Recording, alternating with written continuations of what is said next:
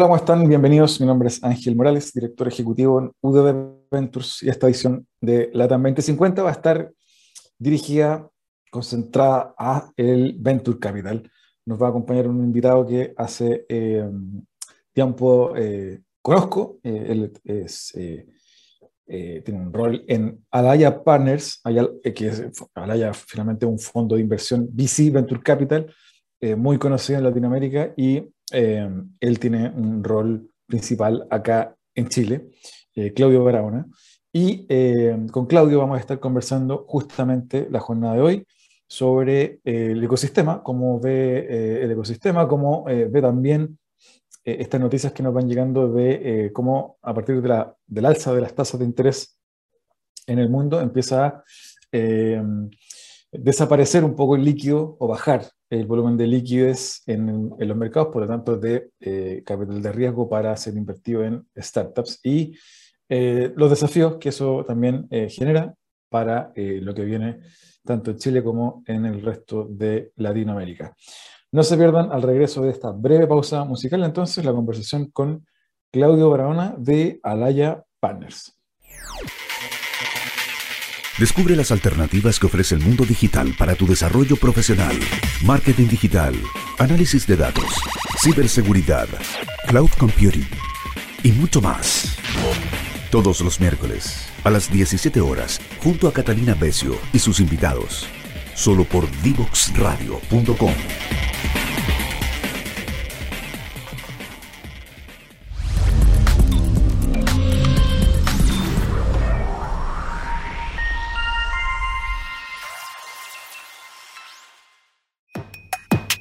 mayoría de los niños y jóvenes usamos el Internet para hacer las tareas, encontrarnos o jugar con nuestros amigos. Y a pesar de todas las horas que pasamos frente al computador y el celular, tenemos pocas destrezas digitales. Esto tiene que cambiar.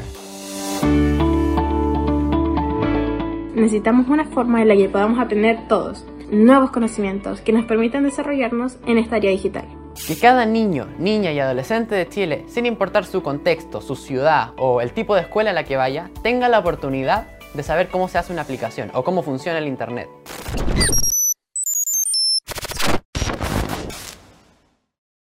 Bien, ya estamos de vuelta en esta oportunidad. Les contaba, me acompaña Claudio Barahona. Bienvenido, Claudio. Hola, muchas gracias por la invitación. Un gusto. Siempre partimos comentando un poquito de historia del invitado, eh, eh, un poquito de los primeros pasos, la pasada por la universidad, obviamente eh, proyecto interesante previo a tu, a tu estadía ahora en Alaya, así que cuéntanos un poquito para que la gente que, que nos está viendo te conozca.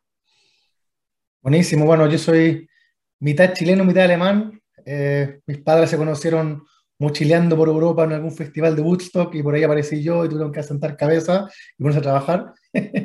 Así que bueno, estoy ya eh, hace, hace mucho tiempo en, en, en, Chile, donde básicamente me crié y muy joven empecé a meterme con mi primer computador, eh, uno de los primeros regalos que recibí por ahí por los 12, 13 años. Y como, como todo niño con, con su primer computador se pone a, jugar videojuegos.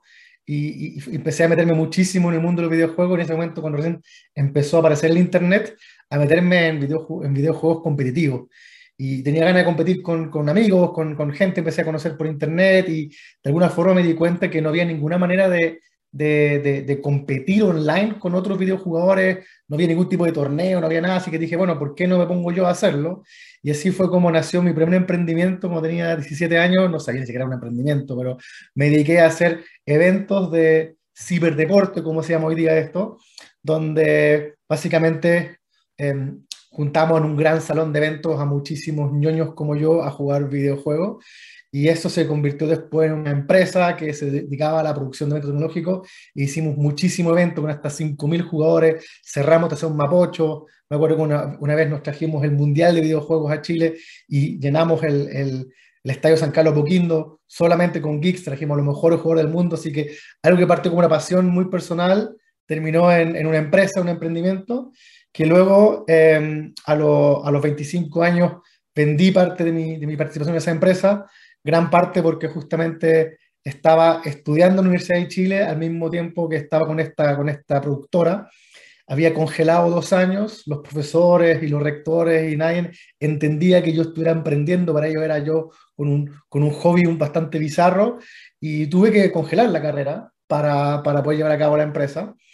Y cuando bueno, llegó la oferta de poder salir, dije, bueno, es un buen momento para, para retomar los estudios, porque, bueno, lamentablemente, como sabes, en Chile, sin un cartón, aún eh, es muy complicado poder surgir, ¿no? Así que, bueno, salí de ahí, eh, terminé mi carrera de forma muy rápida, eh, estudié ingeniería industrial en la, en la Chile, pero como ya me veía muy vinculado al mundo ñoño, geek, desarrolladores, empecé a invertir y a involucrarme en algunas startups, ¿no? o sea, emprendimientos digitales, que después entendí que se llamaban startups, ¿no? antes ni siquiera sabía que tenía este nombre. Y así fue como me empecé a involucrar en este mundo de, del venture capital, es decir, invertir en, en, en, en emprendimientos basados en tecnología. Y ahí mi carrera muy rápidamente pasó por una incubadora de negocios de la Universidad Adolfo Ibáñez, llamado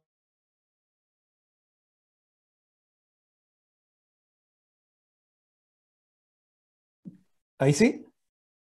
Ya, oh, Claudio, no estabas, tuvimos un, pequeño lapsus, me estabas contando de ese, de ese paso eh, por la Universidad de Chile, que tuviste que congelar un par de años para poder eh, emprender y luego vendiste tu participación y pudiste retomar. Ahí, quedamos. Exactamente, y lo que hice fue entonces invertir en, emprendimiento de tecnología de amigos, de otros geeks como yo, desarrolladores que estaban empezando a inventar em, distintas tecnologías. Por ejemplo, yo fui compañero de universidad de Pedro Pinea de Fintual, de Tadachi, Tacoca y, y otros eh, de, esa, de esa época. Y me empecé a involucrar muchísimo en el mundo del venture capital. Trabajé en una incubadora de negocio de una universidad. Después estuve un tiempo en el Ministerio de Economía, em, trabajando para el primer gobierno de Bachelet y el primer gobierno de Sebastián Piñera, en los orígenes del programa Startup Chile. Pero gran parte del, del cómo me empecé a ser más conocido en, en este ecosistema fue siendo director de Guaira durante más de ocho años, donde manejé el fondo de inversión corporativa del grupo Telefónica a nivel Chile, así que ahí me tocó invertir en más de 40 startups chilenas y vincularlas con el negocio Telefónica. Así que esa es un poco mi historia hasta, hasta el día de hoy, donde ya estoy siendo socio de un, fondo de Venture Capital propio. Y Claudio, cuéntanos, eh, eh, en, ese, en esos primeros eh, pasos invirtiendo en emprendimientos que, claro, todavía no se llamaban, no, no se conocían como startups, pues llegó después ese, ese léxico. Eh, ¿Cómo, cómo fue tu, tu experiencia en esas primeras inversiones? ¿De qué te diste cuenta que, que, te parecía como atractivo y que podía tener futuro de meterse ahí, claro, antes de que existieran todas estas, todas estas palabras que están de moda? Es que al principio esto eran proyectos o iniciativas o ideas de amigos, ¿no? De desarrolladores, de gente que tú sabías que tenían capacidad, que eran muy inteligentes, que eran jóvenes también, ¿no? O sea, estoy hablando de mucho veinteañero diciendo, mira, sabes que yo no quiero trabajar en un banco, yo quiero hacer una cosa con código. Eh, hubo una, una, startup, de hecho, que nació y partió como un, como un clan de un videojuego, era un, era un clan derechamente, y después se transformó en una startup. Entonces, partió siendo una cosa muy de amigos, y en ese momento, como inversionista, la verdad es que no hacías ningún tipo de análisis ni de flujo de caja, ni de, ni de como lo hago hoy día como fondo venture capital. En ese momento era, oye, me tinca la idea, me tinca el equipo, vamos para adelante. Y te estoy hablando del año 2005, 2007, no había todavía mucho. En ese momento los grandes íconos del emprendimiento eran Roberto Cami con Map City, los amigos de Chile Autos, portales inmobiliarios, eso era como lo, lo más top que había en términos de emprendimiento digital. Entonces, como inversionista, la verdad es que no me fue muy bien. creo que recuperé la plata por uno de los, de, los, cinco inversiones que hice, pero, pero lo hice de forma muy amateur, muy, muy básica, muy confiando en gente y en personas y en ideas, ¿no? Y después con el tiempo fui entendiendo que era un inversionista ángel, o sea, eso de que ser inversionista ángel hoy día es como hay gente que se dedica a esto, en ese momento yo lo hacía sin saber que lo, que lo era. Me, lo vine a descubrir muchos años después. Em, y, claro, me, di cuenta con, errores y a golpes de que, tenía un proceso, tenía ciertas formalidades, etc. Pero, pero la verdad que lo que más me gustó fue haber estado en ese momento pionero donde, donde todavía el Internet estaba en el 1.0 y, y cuenta de lo que nos hemos convertido hoy día, ¿no? También eh, te tocó luego el rol en, en Guaira. Eh, cuéntanos un poquito, el, segundo bloque vamos a entrar más en materia, pero eh, en, en, esas épocas, hace varios años atrás, cuando Telefónica se mete en este mundo de invertir en, en startups, eh, ¿cómo, ¿cómo, fue en esa época? Porque era algo inusual, era eh, en un país eh, como el nuestro, que es bien reacio al riesgo, al cambio, que empresas corporativas se metan en este mundo.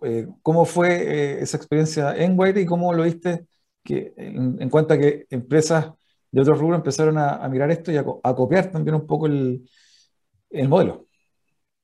Mira, es, es bien entretenido porque al principio el ecosistema chileno emprendedor estaba acostumbrado a que le regalaran la plata. Básicamente lo que existía era Corfo, las incubadoras apoyadas por Corfo, y eso era, punto, no, no había mucho más. Entonces, la el, el única forma que tú tenías hoy día en ese ecosistema era postular a un capital de semilla Corfo. Esa era todo eh, la posibilidad de financiamiento en Chile. Tú estabas acostumbrado a llenar un formulario, estabas acostumbrado a tener que rendir gastos, estabas acostumbrado como emprendedor a que también esa plata fuera gratis, que no tuvieras que pagar o devolverla. Entonces, cuando empezaron a entrar estas iniciativas más privadas, como es el caso Telefónica, que invertía, pero que te pedía un porcentaje de tu, de tu, participación, nosotros generalmente pedíamos un 7% de la compañía, eh, invertíamos y decíamos, no, no, no quiero que me rindan los gastos, no quiero que me digas que vas a gastar otra cosa, quiero que que... Entonces, hubo un, poco de como que se movió bastante el piso, porque el emprendedor generalmente no estaba acostumbrado a tener un socio, estaba acostumbrado a pedir un subsidio gubernamental y a, que, y a tener que rendir cuentas. Y, y, y, se dio vuelta la página a tener ahora a un inversionista privado, que es tu socio, que también es accionista de la empresa, y que te va a rendir cuentas y va a estar contigo para el resto de la vida. Entonces, ese fue el primer, primer remesón que me tocó vivir en, en, en Guaira, al justamente invertir en ese momento eran 50 mil dólares por, por compañía. Y la segunda gran cosa que llamó mucho atención fue, ¿por qué Telefónica está haciendo esto? O sea, eh, Telefónica, Movistar, esta gran empresa, invirtiendo 50 mil dólares en una idea de un par de cabros, aquí hay algo raro, ¿no? O sea, esto, esto, esto es sospechoso, como dirían por ahí, ¿no? Entonces, eh, nos quieren robar la idea, o esto es una iniciativa de marketing, o lo hace Telefónica por filantropía, o sea, había todo un tipo de mito. De hecho, en algún minuto eh, me acuerdo que hasta ciertas autoridades públicas de gobierno nos preguntaban que por qué hacíamos esto escuchaban raro que un privado hiciera esto. No, decían, es extraño. Si tú miras el ecosistema de Israel y Estados Unidos, es todo impulsado por privados, pero nosotros en Chile estamos acostumbrados a que todo está impulsado por los gobiernos. Entonces, cada uno le, gustaba, le, le buscaba la quinta pata al gato. Pero la verdad y la realidad era que Telefónica en ese momento estaba siendo muy amenazado y sigue estando muy amenazado. El negocio de telecomunicaciones empezó a ser cada vez más dependiente de WhatsApp, de Facebook, de Instagram, de distintas aplicaciones que corren sobre la cañería de, de una telco, ¿no? Entonces, por ejemplo, en el caso de Telefónica, eh, había hecho muchísimo dinero vendiendo mensaje texto y de noche a la mañana aparecen programas como WhatsApp y desaparece el revenue stream del mensaje texto. Entonces tú dices, bueno, yo no, como Telefónica, yo no voy a inventar WhatsApp, yo no voy a inventar Instagram, sí puede ser que lo invente un emprendedor. Yo debería ser parte de esa idea, de ese proyecto en sus orígenes. Y ese proyecto y esa idea puede estar en cualquier parte del mundo. Pueden hacer en Chile, pueden hacer en España, pueden hacer en Inglaterra, pueden hacer en Perú. Entonces tenemos que instalar un programa que apoye a esos emprendedores, que inviertan esas ideas, pero a la vez puedas también ser parte del éxito de esa idea. Y ese fue el origen de, de, de, de Guaira en esta iniciativa. Una vez que ya empezamos a nadar contra la corriente y la gente se empezó a dar cuenta que esto era en serio, que esto no era marketing, que esto no era filantropía, que no nos queríamos robar la idea, que tratábamos bien al emprendedor, que los emprendedores que invertíamos hablaban bien de nosotros, empezaron a darse cuenta otras empresas de otros rubros, como la madera, como los bancos, como el retail, de, oye, nosotros también estamos siendo amenazados también deberíamos invertir en startups, también deberíamos montar nuestros propios programas. Y hoy día me parece que son más de 20 las grandes corporaciones que están haciendo algo en Venture Capital. Y sin lugar a dudas me siento muy privilegiado de haber sido parte de, ese, de esa semilla inicial. Claudio, también eh, preguntarte antes de irnos a la, a la primera pausa, eh, eh, ¿cuál es tu, tu visión de, de, del tipo de emprendedor que hoy día tenemos? Eh, pasado ya varios años entre, claro, como decías, tu subsidio público, eh, luego la entrada de VC, de Corporate Venture Capital, empresas invirtiendo en startups. ¿Cómo ves que está hoy parado y preparado el emprendedor chileno de cara a, a, ese, a ese, ese proceso de escalamiento? Mira, en estos 15 años que llevo en este, en este mundillo, la verdad es que he visto cómo ha ido evolucionando el emprendedor chileno. Si tú agarras el promedio del emprendedor chileno de hoy y lo comparas con el 2010, la verdad es que es una locura de diferencia. O sea, estamos hablando de, de, de 10 o 100 veces mejor preparado de lo que estaba en ese momento. Eh, hoy día vemos emprendedores más globales, vemos emprendedores pensando de Chile hacia el mundo, vemos emprendedores que se manejan un perfecto inglés, vemos emprendedores que tienen capacidad de negociar con fondos globales de inversión eh, desde su casa mediante un Zoom, vemos hoy día emprendedores que son capaces de armar buenos equipos, vemos emprendedores que tienen eh, ambición y no se achican ante nada, antes era, uy, no, esta idea le puede hacer ruido a los bancos, mejor no la hago. O sabéis que esto no sé cómo está regulado, mejor no lo hago. Hoy día el emprendedor chileno se cree mucho más el cuento. Nos falta, nos falta todavía, pero la verdad es que estamos muchísimo mejor preparados que hace unos años. Claudio, te quiero invitar a una breve pausa musical. Al regreso quiero que conversemos justamente de esta nota que apareció en, la, segunda del viernes sobre cómo las tasas de interés que están subiendo en el mundo también están eh, generando impacto eh, en, los capitales de riesgo, ecosistema también, eh, desafíos del ecosistema y, otras en torno a este tema que nos apasiona tanto, que es la inversión de riesgo en, startups. Vamos a una pausa, volvemos para conversar nuevamente con Claudio Barahona de Alaya. Divoxradio.com. Codiseñando el futuro.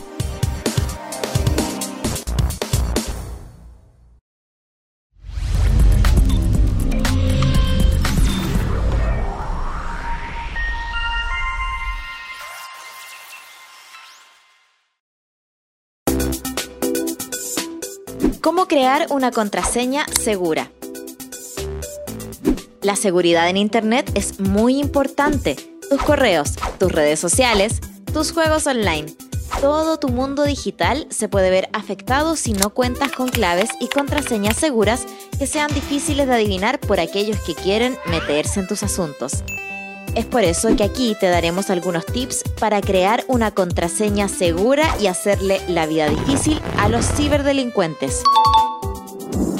Comienza con una frase fácil de recordar. Puede ser una cita o palabras que te sean familiares.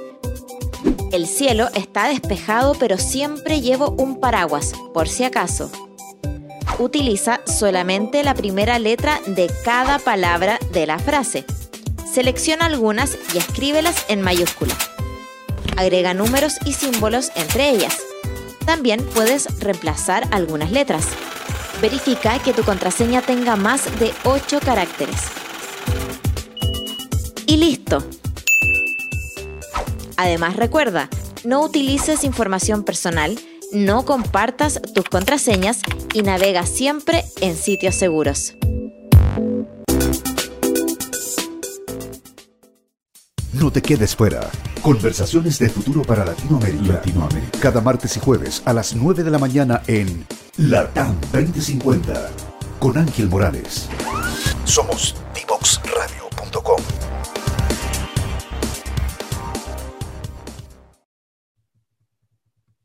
Bien, seguimos conversando con Claudio Barahona de Alaya. Claudio, cuéntanos un poquito para quienes se eh, conectan recién, eh, ¿de qué trata Alaya? ¿Cuál es el origen? Eh, para, para, quienes se enchufan ahora, sepan un poco en qué estás laboralmente hoy. Alaya Capital es un fondo fundado por emprendedores para emprendedores. Gran parte de los que están en Alaya, como yo, son ex emprendedores digitales. También está el fundador de despegar.com, de Mercado Libre, de otras compañías. Y nos dedicamos básicamente a invertir en una nueva generación de emprendedores em, en temas de tecnología digital, sobre todo en América Latina de habla hispana, es decir, invertimos en México, Colombia, Perú, Chile, Argentina, Uruguay, Ecuador.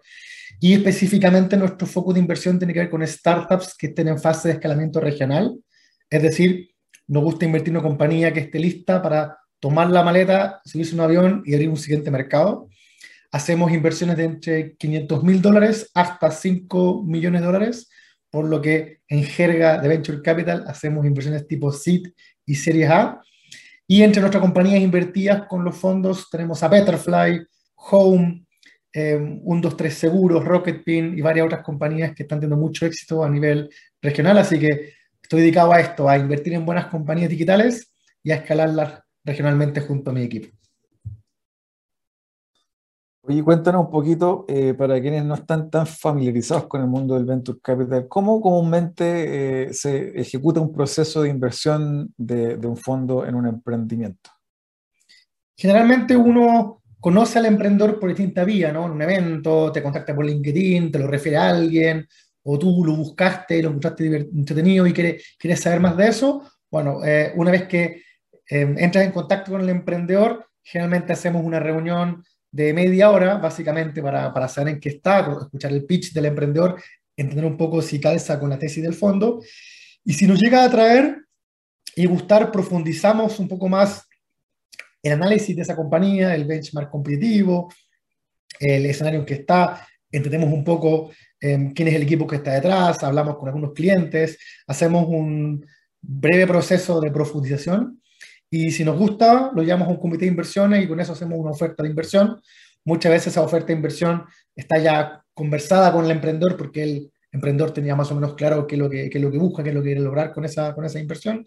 Y a partir de ahí ejecutamos lo más fome que es el, papel, el papeleo legal, ¿no? Todo, todos los papeles para acá y para allá, firmamos y desembolsamos eh, el capital para que justamente el emprendedor se pueda dedicar a lo que realmente es importante, que es hacer crecer la, la compañía y no pierda tanto tiempo con nosotros. Así que una vez que ya tiene el capital, eh, tratamos de ayudarlo en, en ejecutar bien, ¿no? En, en, que efectivamente pueda crecer, que efectivamente pueda contratar el talento que requiere para crecer y en nuestro caso específico también lo ayudamos a abrir operaciones en otros países. Eh, Claudio, también preguntarte tu opinión, eh, ¿a qué crees que se debió que nos demoráramos como ecosistema tanto en que salieran los primeros eh, unicornios, los Corner Shop, Betterfly, Not Company, y cómo ves que viene la, la, cosa para el futuro en torno a ese tipo de emprendedores. Yo creo que nos demoramos lo que nos teníamos que demorar, ¿no? Como te decía en el primer bloque, eh, el, el, ecosistema chileno tenía que tener una cierta madurez para que esto pasara, no podemos pedirle, eh, si lo llamamos al fútbol, si no tenemos ninguna liga profesional de fútbol, que mañana tengamos a Lionel Messi, Alexis Sancho, Arturo Vidal. Eso es imposible si no tienes, si no tienes una infraestructura preparada para poder producir ese tipo de jugadores. En el emprendimiento pasa lo mismo. Eh, si tú quieres emprendedores de altísimo nivel de alcance global, necesitas haber semillado la infraestructura para que eso pase. Y eso fue un proceso que justamente lleva muchos años, ¿no? Startup Chile, las incubadoras, los distintos fondos de Venture Capital que se han ido creando en el país, eh, gente dedicada profesionalmente a esto, emprendedores que fallan y vuelven a emprender, emprendedores que les va bien y invitan a otros emprendedores. Entonces, esto es un, un, ecosistema que deja de ser ecosistema artificial y comienza a convertirse en industria. Y una vez que tú eres una industria, esto empieza a correr por sí solo. Y, creo que estamos justo en ese, en ese cambio en Chile, ¿no? de pasar de un ecosistema artificialmente eh, montado, con mucho subsidio gubernamental, a convertirnos en una industria mucho más privada, donde es un buen negocio invertir en emprendedores. No lo haces simplemente por querer ayudar, lo haces porque es mucho más rentable invertir en Betterfly o invertir en Corner que invertir en una compañía en la bolsa. Y eso está empezando a pasar y va a pasar cada vez más. Así que que veamos recién ahora los primeros unicornios, eh, no es raro. De hecho, lo que va a venir es que vamos a ver cada vez más unicornios y nos falta todavía un granito. Y yo te puedo decir que eso va a ocurrir de aquí a dos años, así que no en este momento. Pero vamos a tener la primera empresa chilena de tecnología que va a hacer una IPO en el Nasdaq, que va a estar listado en la bolsa de tecnología más importante del mundo. Ese hito aún no ocurre y sin lugar a dudas yo creo que va a pasar de aquí a dos años. Claudio, también preguntarte en esa misma línea este, este artículo que aparece en la segunda el viernes sobre la, el alza tasa eh, eh, y producto de eso probablemente haya una restricción de capital eh, en el tiempo, no, no en el corto plazo probablemente porque estas cosas son, tienen cierta inercia, pero eh, cuéntanos un poquito de eso, eh, ¿cómo lo ves? Mira, hay que tomar perspectiva y no sembrar el pánico ni el terror como muchos lo están haciendo.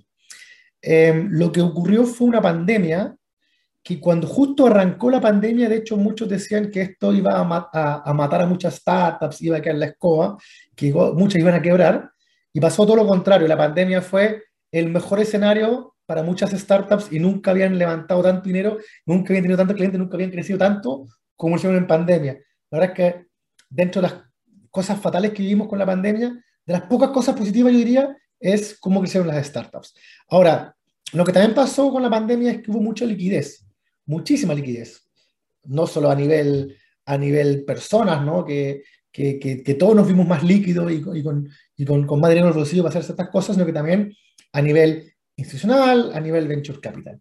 Y eso hizo que lógicamente se empezaron a financiar cualquier tipo de cosa. La liquidez y la sobre em, explotación de capital, agregándole un fenómeno como SoftBank, que entró muy fuerte a la región, con un fondo de, de, de muchísimos billones de dólares, invirtiendo como loco en dos, tres años en muchísimas compañías, hizo que esto explotara y agarrara una ola. Lo que está pasando ahora es el ajuste a esa explosión no es una caída al abismo, sino que es algo que explotó, toma meseta. Punto. Es una meseta y no es que todo se vaya a volver a cero. Y eso hay que entenderlo como tal. Los dos años pasados, muchísimos fondos de Venture Capital, incluido la levantaron fondos nuevos. Los fondos de Venture Capital lo que hacen es montar un fondo a 10 años, así que los fondos tienen caja atrás para poder invertir los próximos 10 años.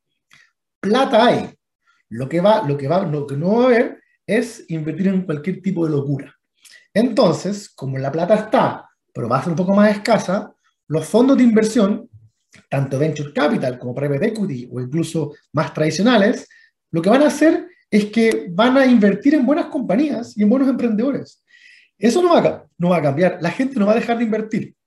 Lo que va a pasar es que la gente va a dejar de hacer locuras. Va a dejar de invertir 30 millones de dólares en un PowerPoint. Va a dejar de poner una valorización de billones de dólares en compañías que realmente no lo justifican.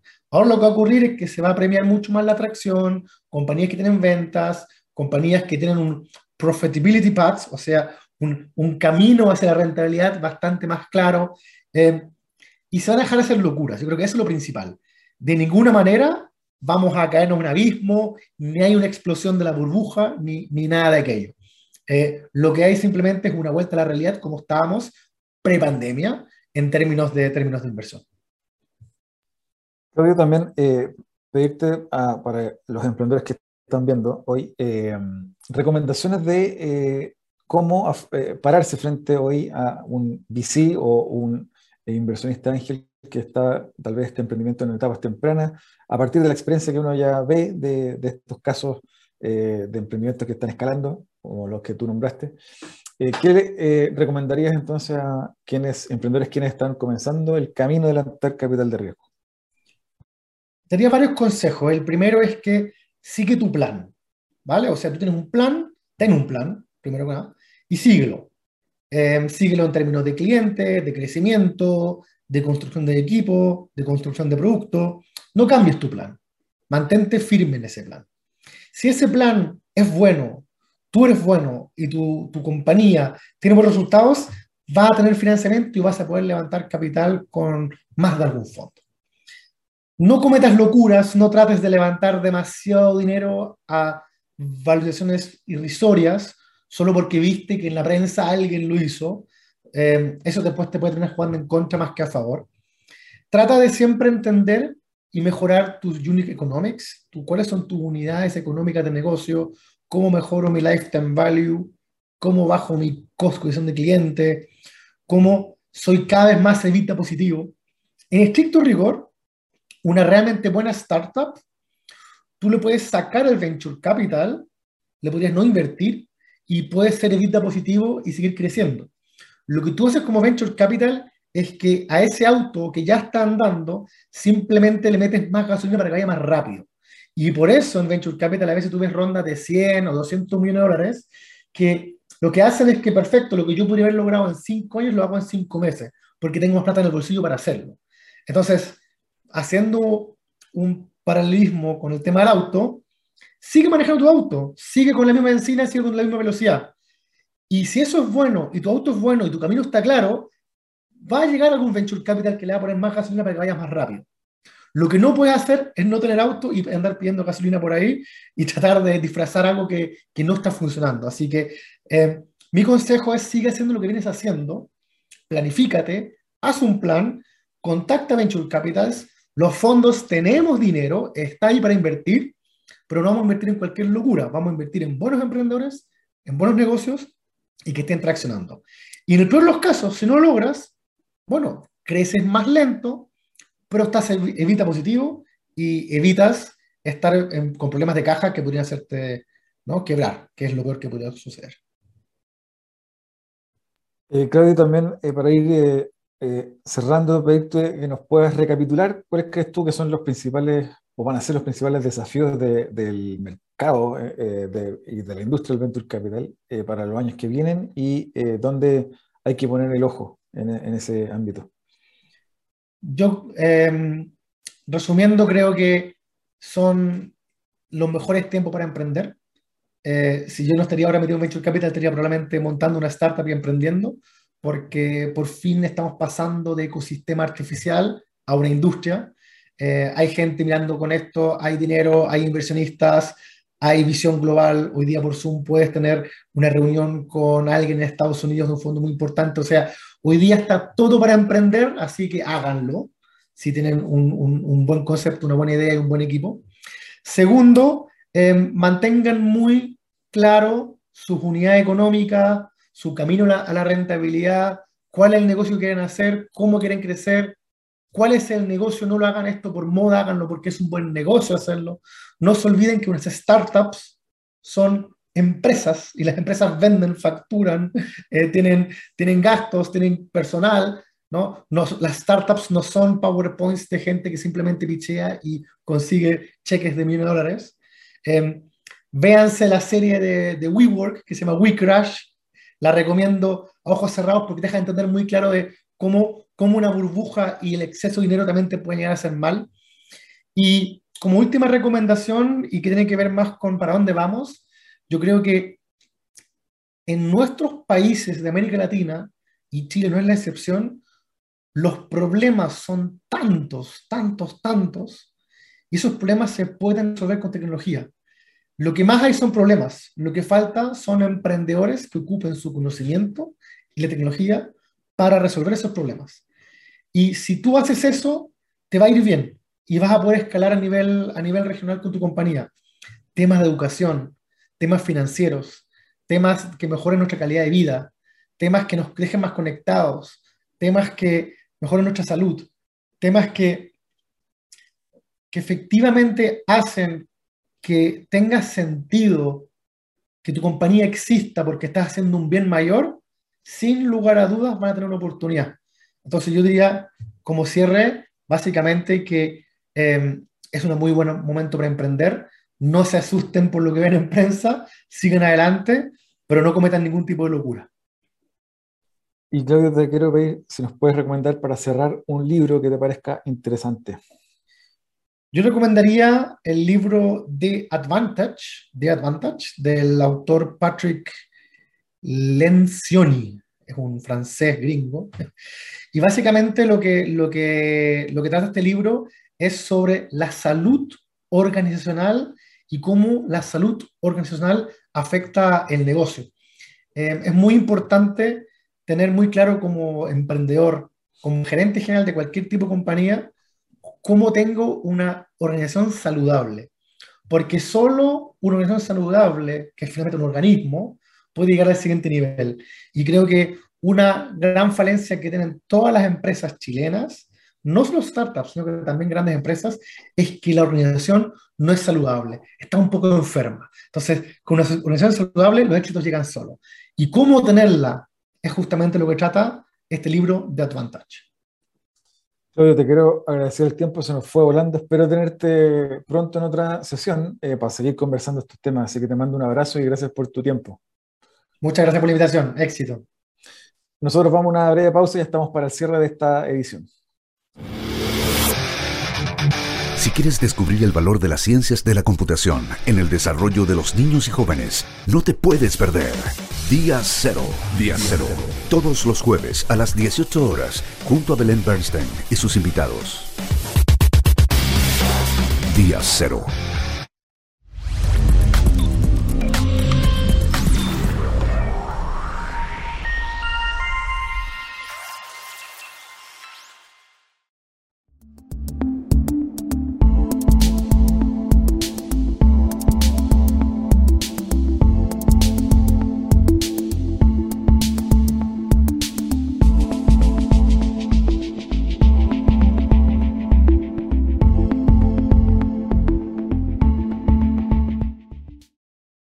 Bien, estamos para el cierre de la edición del día de hoy. Estamos conversando con Claudio Barahona de Alaya Capital, un fondo de Venture Capital con foco en invertir en emprendimientos eh, SID y eh, entre 500 mil dólares a 5 millones de dólares en Latinoamérica, emprendimientos que tengan lógica de escalabilidad regional, como nos contaba Claudio, eh, y además también su visión sobre que eh, el líquido y el capital va a seguir existiendo. Eh, obviamente que eh, lo que va a cambiar producto de las alzas de tasas de interés en el mundo no es que desaparezca el líquido para invertir en venture capital, sino más bien una corrección.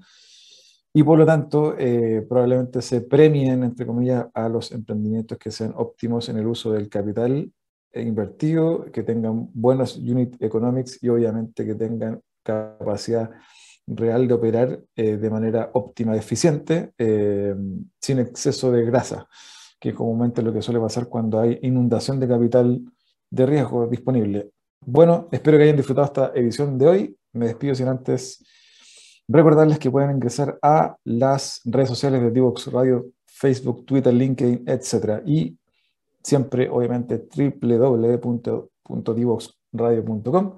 Pueden revisar ahí todas las ediciones anteriores en formato podcast de LATAM 2050. Espero que hayan disfrutado y nos vemos en una siguiente ocasión.